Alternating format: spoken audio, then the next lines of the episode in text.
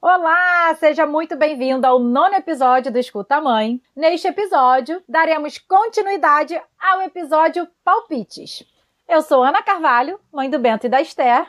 E eu sou Yara Marque, mãe do Noah. E para você que não escutou ainda a primeira parte sobre palpites, volta lá no episódio 8, em que a gente falou sobre os palpites que mais são escutados pelas mães na maternidade. E vamos combinar que é chato pra caramba. E nesse episódio temos palpites reais, enviados por duas mães. Então bora lá ouvir? Bora ouvir!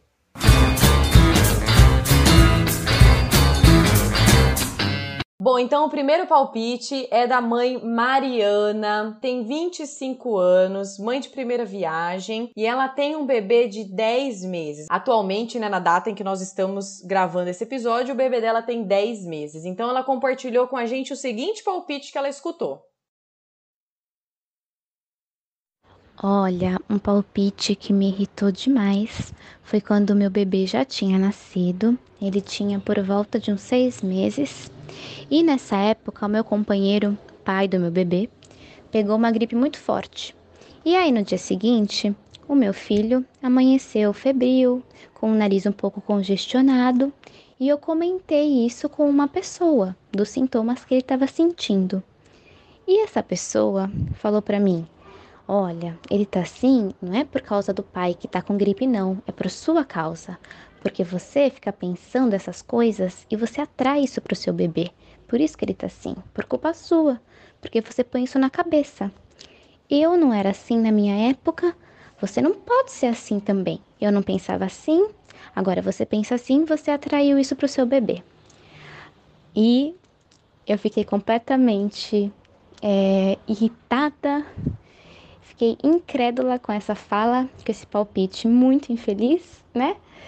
E Acho que esse palpite está na lista aí de um dos piores que eu já escutei até agora. É impressionante ouvir um palpite desse, né? Agora, além de todas as habilidades maternas, a gente tem poder de atração. Exatamente. Para que vacina? Para que cuidados? Para que higiene, não é mesmo? É só usada da Mente da mãe, poder de atração, você não vai pegar nada, não pense nada sobre isso. Deve ser isso que a pessoa deve pensar, né? Porque. Não, gente, assim, óbvio que a gente sabe, né, que ah, o pensamento tem poder, a mente, né? A gente já ouviu falando sobre isso. Mas assim, vamos lá, se eu tenho alguém resfriado em casa a pessoa não pode falar que se o bebê aparece com sintomas de gripe foi porque a mãe está mentalizando e atraiu isso, né, gente? É muito mais provável. E isso a gente sabe que acontece, principalmente no bebê. Não tem toda a sua imunidade desenvolvida. Ainda mais um bebê de 10 meses, né? A gente sabe que a, a, imunidade do bebê começa a se desenvolver com três meses, a partir do sexto mês ela tá um pouquinho mais potente, mas a gente está numa construção. Inclusive nós adultos, né? A gente não tem essa imunidade toda lá 100%. A gente Exato. também poderia ter pego uma gripe, né? Porque o marido tá gripado em casa. Então, assim, né? Fica complicado esse palpite. Tá complicado até comentar esse palpite. Você não tá achando, não, Yara? Não, pois é, Ana, tá muito difícil. Eu tô tentando aqui me colocar na situação dela, né? De estar com duas pessoas resfriadas em casa. Uma é o companheiro a outra é o bebê. Então, assim, a gente sabe que quando a gente fica resfriada, a gente fica com moleza no corpo, fica com dificuldade e tudo mais. Não que o companheiro dela não tenha cuidado do bebê junto com ela nesse momento, mas é claro que precisou de um esforço a mais e ela tendo que, de repente, dar um pouco mais de atenção do que ela já dava pro bebê e pro companheiro, porque ela era a única que, de repente, né, não sei se era isso, ela não falou isso no áudio, mas de repente era a única que não estava doente em casa. E aí, nesse momento, ela ainda tem que escutar que ela foi a culpada porque o pensamento dela atraiu uma doença. Exata. Ficou com essa. Eu vou te falar, Mariana.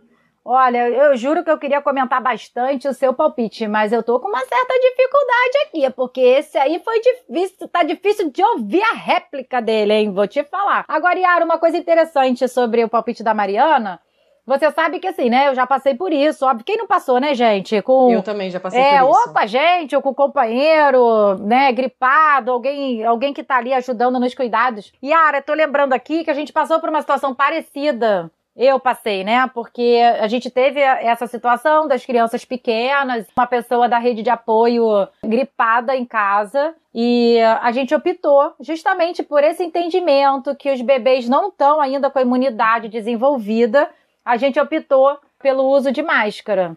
Então, assim, gente, porque isso não é lei da atração, né? Isso é lei do contágio. Vamos combinar. Mariana, sinta-se abraçada. Muito obrigada pela sua participação, pelo seu palpite. Tenho certeza que outras mães já passaram por isso também. Não assim, né, de talvez em relação à gripe, mas certamente de ouvir um palpite parecido, que é o pensamento da mãe que atraiu alguma coisa, ou que a mãe é responsável por blindar o bebê a partir de pensamentos. Bom, agora a gente vai ouvir o palpite que foi enviado pela mãe Renata. A Renata é mãe da Marina, que tem 8 anos, e do Benjamin, que tem 2 anos. Bora lá ouvir o palpite que ela escutou? Sabe um palpite que me mexia muito comigo no início, é... já com o Benjamin? Logo que a gente fez o processo de diagnóstico dele e tal, e quando eu comecei a falar com, com as pessoas sobre isso, toda vez que eu falava é, que ele é autista, as pessoas olhavam assim, como é autismo leve, olhava, ah, mas tem certeza? Ah, mas ele é tão lindo, como se tivesse isso, né? Ah, mas agora hoje em dia também todo médico diz que é autismo. Sabe, no final das contas eu tinha que ficar convencendo a pessoa de que ele é autista e tudo bem, sabe?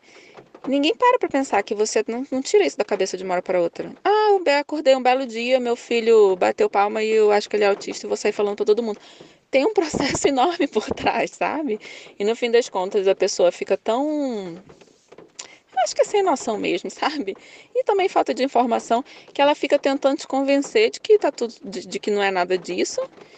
E aí você que é quem está no meio da, da questão, tem que consolar o outro. Vê se pode.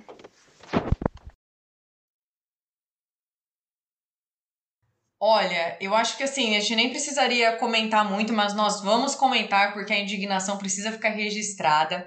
Claro que esse é um palpite que, da minha realidade, por exemplo, foge. Eu não consigo imaginar como a Renata se sentiu nessa situação, né? Mas a partir da fala dela, eu achei muito plausível, né, ela ter falado essa questão de que a pessoa, por falta de informação, né, não entende que existe esse processo e ela teve muita maturidade, né, em, em olhar para isso, também como, como uma mãe que, que procurou informação e, e, tudo mais. E como ela bem disse, que não, não simplesmente acordou um dia, viu um vídeo no YouTube, que um sinal estava no filho dela e resolveu falar para as pessoas, né? Não, tem todo um processo, né, Ana? Exatamente. E assim, gente, é uma coisa que a gente precisa entender, apesar, né, que foi uma coisa também que a Renata trouxe, é, hoje em dia tem se falado muito do autismo, mas assim, ninguém tá? Isso não é uma coisa da moda que a gente quer para si. Então, você receber realmente um diagnóstico do autismo, mesmo que a gente seja leigo e não sabe, minimamente já tem lá as suas particularidades. Então a gente precisa também ter um pouco mais de atenção, não só com autismo, mas como qualquer outro diagnóstico infantil, para justamente não, não cair no que a Renata falou, dela ter que acolher as pessoas, onde para a família que você recebe qualquer diagnóstico, né, que requer um pouco mais de atenção um pouco mais de terapias, no caso do autismo requer uma série de profissionais juntos, uma série de terapias para que você possa socializar a criança. O Benjamin, como ela comentou, é um espectro autista leve, mas a gente sabe que existem vários níveis de espectro autista. Então, isso é delicado e a gente precisa realmente ficar atento, né? É a coisa que a gente veio falou no episódio anterior, qualquer palpite já tem que a pessoa parar e pensar e ver realmente se vai falar, porque traz como se fosse uma invalidação de tudo que foi feito pela mãe ou pela família, né? Então esse questionamento, será que é mesmo? Gente, assim, eu é, essa família para chegar e falar sobre qualquer diagnóstico, ela também vai ter certeza sobre isso e muitas das vezes a família vai estar tá ainda digerindo qualquer coisa. Então, a gente precisa realmente ter cuidado. É, com isso. Eu realmente também tive, né, um caso do Bento, que nasceu com glaucoma e que foi muito difícil pra gente o diagnóstico, então eu não sei do lado da Renata do diagnóstico do autismo, mas tenho também, né, toda uma vivência de um diagnóstico que é muito complicado, é um diagnóstico de muita incerteza, assim como do autismo, né? Você não sabe, você recebe diagnóstico meio que na no meu caso, né, vou falar por mim, não posso falar pela Renata. No meu caso, o chão se abriu porque era tudo muito incerto. E também foi muito ruim, sabe? As pessoas, ah, mas tem mesmo? Esse tem mesmo? Isso parece que é. Que, parece que é uma fala, assim, padrão das pessoas. Isso fala. Sim, tem mesmo. Eu gostaria que não tivesse. É, dá vontade de responder. Que é um sentimento, né? Eu gostaria que não tivesse, mas tem mesmo. E vão fazer o que agora? Tratar. É a única coisa que resta, né? Tipo, força na peruca e vambora que vai dar tudo certo. Então, esse comentário achei bem bacana da Renata, porque certamente outras famílias e outras mães que estão ouvindo a gente possivelmente passaram também já por outros diagnósticos, né?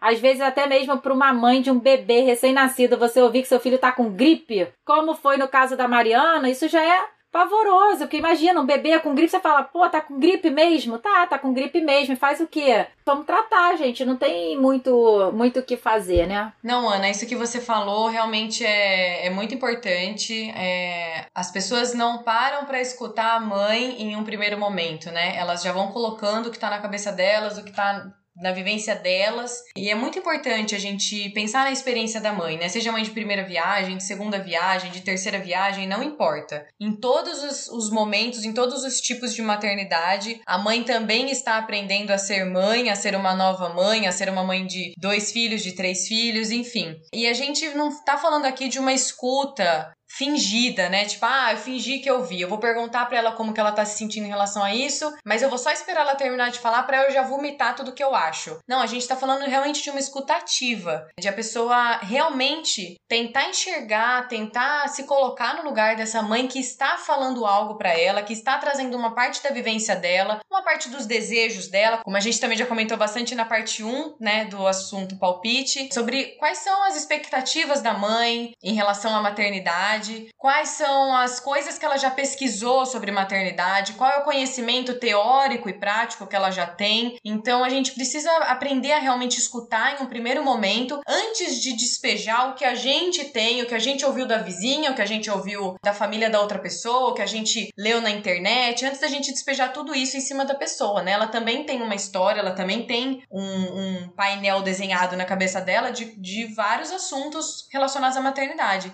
Verdade. E assim, a gente tem que ficar, né, ter cuidado realmente, né, as pessoas que estão em volta nessa rede de apoio ou na rede de convívio das mães, porque senão esses comentários, esses palpites, a gente já falou muito sobre isso nos episódios, não só do palpite, mas em outros episódios aqui no nosso canal, pode trazer realmente uma sensação de culpa para as mães, porque fica automaticamente linkado numa desvalorização, inclusive do instinto materno, uma desvalorização que a mãe pode prover, do que a mãe sabe fazer. Então esses palpites acabam sempre parecendo uma alfinetada, como se dissesse: "Olha, você não sabe. Olha, a culpa é sua." Se você tivesse feito de outro jeito, se você fizesse conforme no meu tempo, e aí a gente fica, né, nesse momento que tudo mudou. A gente está em 2020, inclusive estamos gravando esse episódio no meio de uma pandemia, né? Ou seja, a gente nunca sabe o que vai ser o dia de amanhã e a gente precisa acompanhar também as coisas que estão se modernizando. Realmente, como a gente falou, né, no episódio anterior, alguns palpites são válidos, porém, a gente precisa adaptar os palpites ao momento atual, às nossas realidades e a todo o estudo da ciência também, né? A todas, o, todas as tecnologias que estão vindo, o que é legal, o que não é legal, o que agrega, o que não agrega. Então, para quem está nos ouvindo, para as mães de plantão, sintam-se acolhidas e abraçadas. E para os que não são mães, por favor, vamos ficar atentos aos palpites. Quando não souber o que falar, não fala nada, ou então só dá um aquele abraço, ou diz apenas: Pois é, eu sei o que você tá sentindo. Exatamente. E assim, esse sentimento de, de culpa que às vezes acaba gerando né, na mãe é algo bastante negativo, né? Uma, um peso nas costas que ela não precisa carregar. E é justamente sobre isso que a gente vai falar no próximo episódio, né, Ana? Sobre maternidade sem culpa. Exatamente. É, a gente vai falar um pouco sobre todos esses assuntos, essas recomendações e a, a cobrança que as pessoas acabam é, trazendo, ou a própria mãe, né? Mas a gente vai deixar isso para falar no próximo episódio com vocês, né? Vamos deixar no próximo, só vamos deixar uma pitada aqui que, gente, olha só, essa história que nasce uma mãe, nasce uma culpa, isso não tem que ser real. E vamos falar sobre isso no próximo episódio para encerrar muito bem essa primeira temporada.